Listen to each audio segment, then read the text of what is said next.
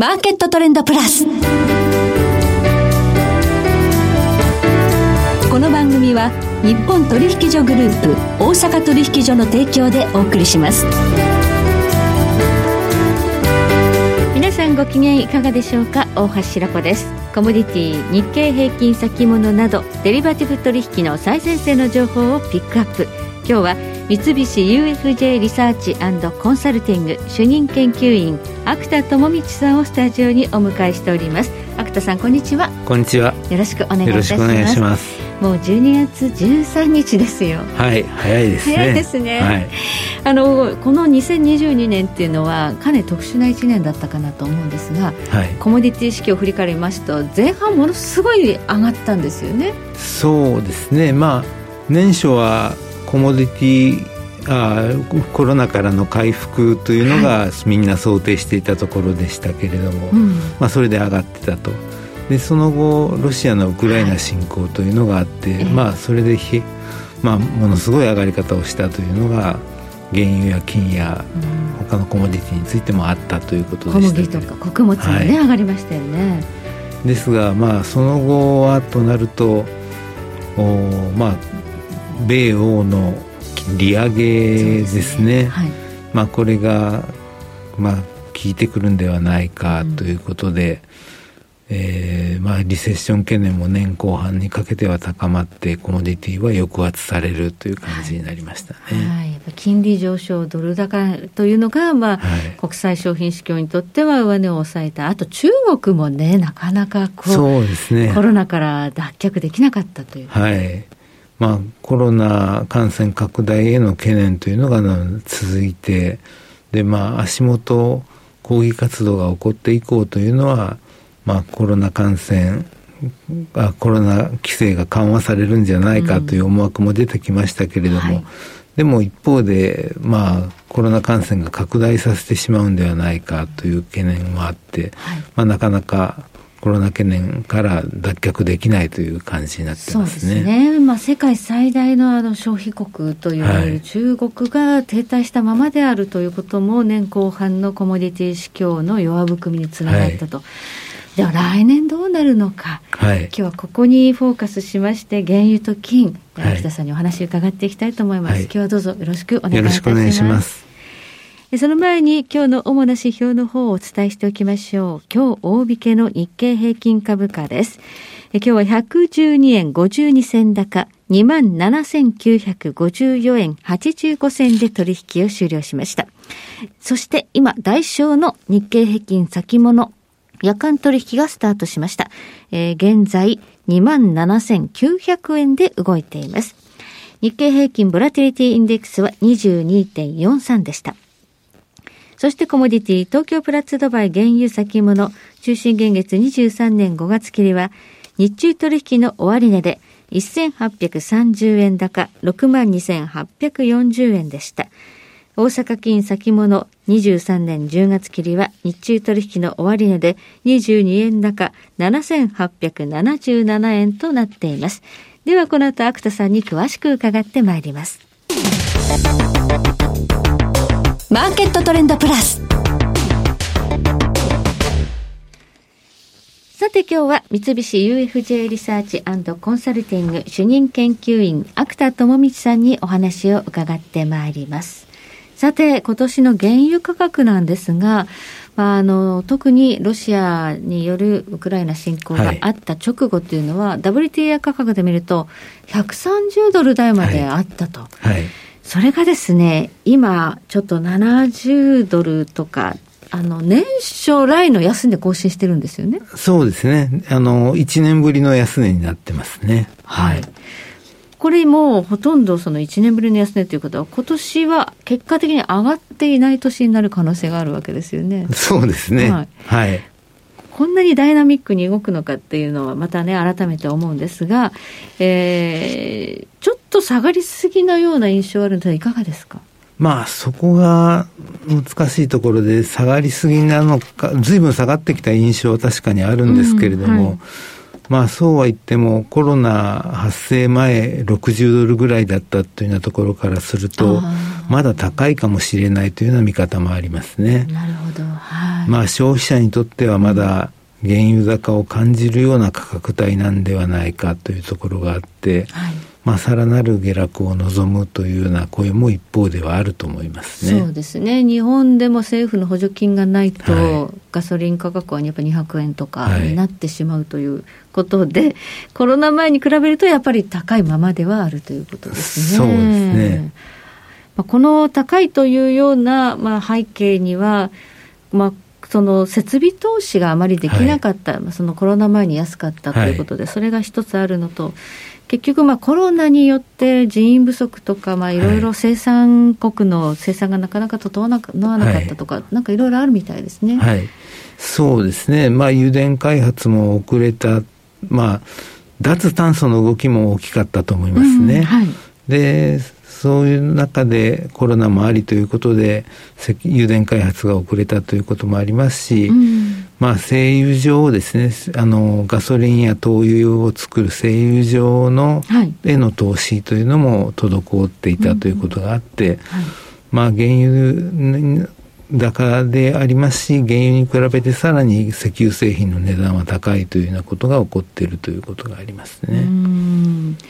そうなってくると、まあ、あの構造的にというか、根本的にはなんか下がりにくいなっていうことではあると思うんですが、はい、さあここからの値動きを主軸として考えるときに何がこう材料として挙げられるでしょうか？そうですね、まあ、これまでと、まあ、ほぼ同じなんですけれども、はい、まあ、大きいのは OPEC プラスの生産動向、うん、それから対ロシア制裁の行方、はいまあ、これは供給側に影響してくる2つの大きな要因で、はい、一方、需要側の大きな要因としては、アメリカやヨーロッパの金融引き締め、うん、この効果、まあ、あと中国のコロナ感染の動きということですね。うん、まあ、これが需要をどれだけ抑制するのかというのも、まあ、大きなファクターですね。はいオペックプラスは、まあ、段階的に増産を続けてきたんですけれども、まあ、急にこれ、日露200万バレルの減産に、11月からですかね、はい、そうですね、11月から減産実施してますね。その割にはまあ上がらないということで、えー、需給は今、そんなに逼迫してないということなんでしょうかね。そうですね。まあ、あの、先ほど申し上げましたように、ガソガソリン高というようなこともあって、うん、石油、あの、需要が抑制されているということもありますし、まあ、中国のコロナ懸念も強いということだと思いますね。はい。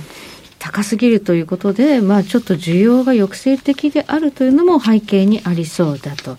あとはなんだかんだ今年金利がものすごい勢いで上がってドル高だったということなんですが、はい、これ来年ここがどうなるかっていうのは、コモディティ市況全般にとって大きいかな。そうですね、大きいですね。はい、まあ、来年、今、あ4%前後のアメリカの政策金利ですけれども、はい、まあ、これが5%台に乗っていくということが、まあ、広く想定されていると思いますけれども、うん、まあ、そうであれば、来年前半中というのは、まあ、利上げを警戒した動きというのが引き続き続いていくんじゃないかなと思いますね。ですが、あまあ利上げ、その利上げというのは一服するだろうというのが、まあ、大方の見方になってきてます。はい、で、来年後半にかけては、まあ、利下げに転じるタイミングを図るというようなマーケットの思惑に、まあ、転じていくのかなという感じで思ってますね。うん、はい。まあ、利下げということになって、また緩和的になればね、まあ、コモディティ全般、また上がっていく可能性ありますが、前半はまだ利上げが続くだろう、その意味で、えー、明日ですね、FOMC、12月の FOMC はドットプロットも出ますので、はい、注目度高いということそうですね。はい、ドットプロットが大幅上昇修正されるようなことがあると、これはマーケットに激震が走りますね。はい。あのロシアの行方っていうのはどうご覧になってますか？まあロシア制裁ですけれども、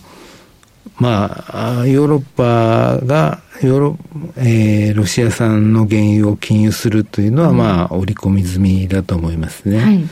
で一方で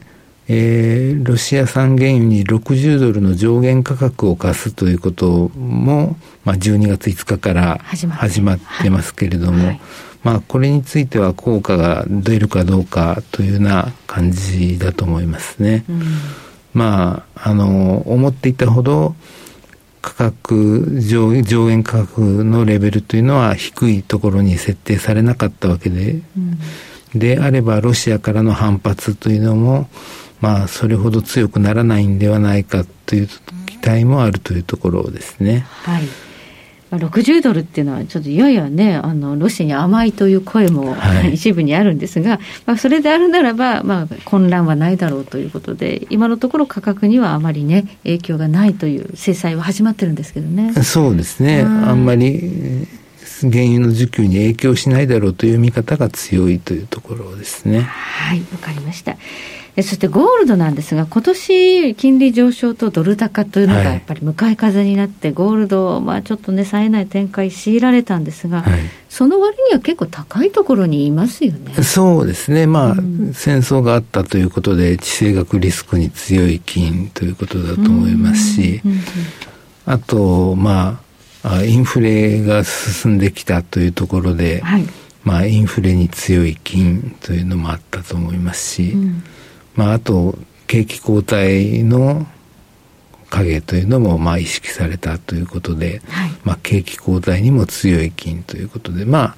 あ、あのいろんなリスクに対して、えー、それをヘッジしようとする動きというのが、まあ、出てきたかなと思いますね。はい。特になんかあの世界の中央銀行の金の購入のデータを見てると、この第三四半期すごかったみたいですね。はい。はいまあそうですね、まあ、どこが買ったんだというところで、うん、まああの マーケットの関心をそそっているところもありますね。はい、はい、となると、来年ゴールドをどうご覧になりますか？まあ、あの、利上げが続く年前半は弱いかもしれないけれども、年後半に、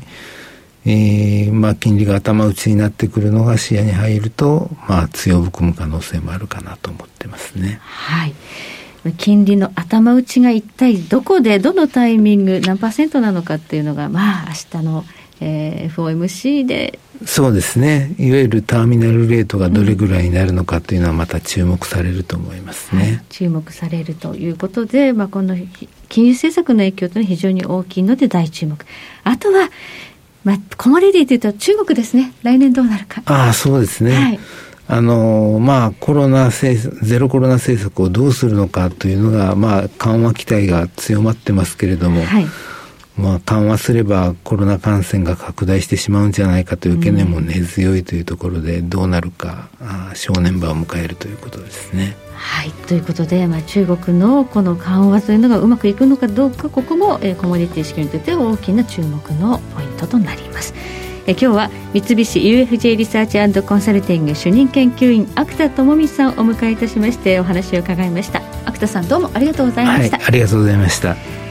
えそして来週です。来週は日本エネルギー経済研究所専務理事首席研究員小山健さんをお迎えいたしまして原油市場を取り巻く環境についてお話を伺います。それでは全国の皆さんごきげんよう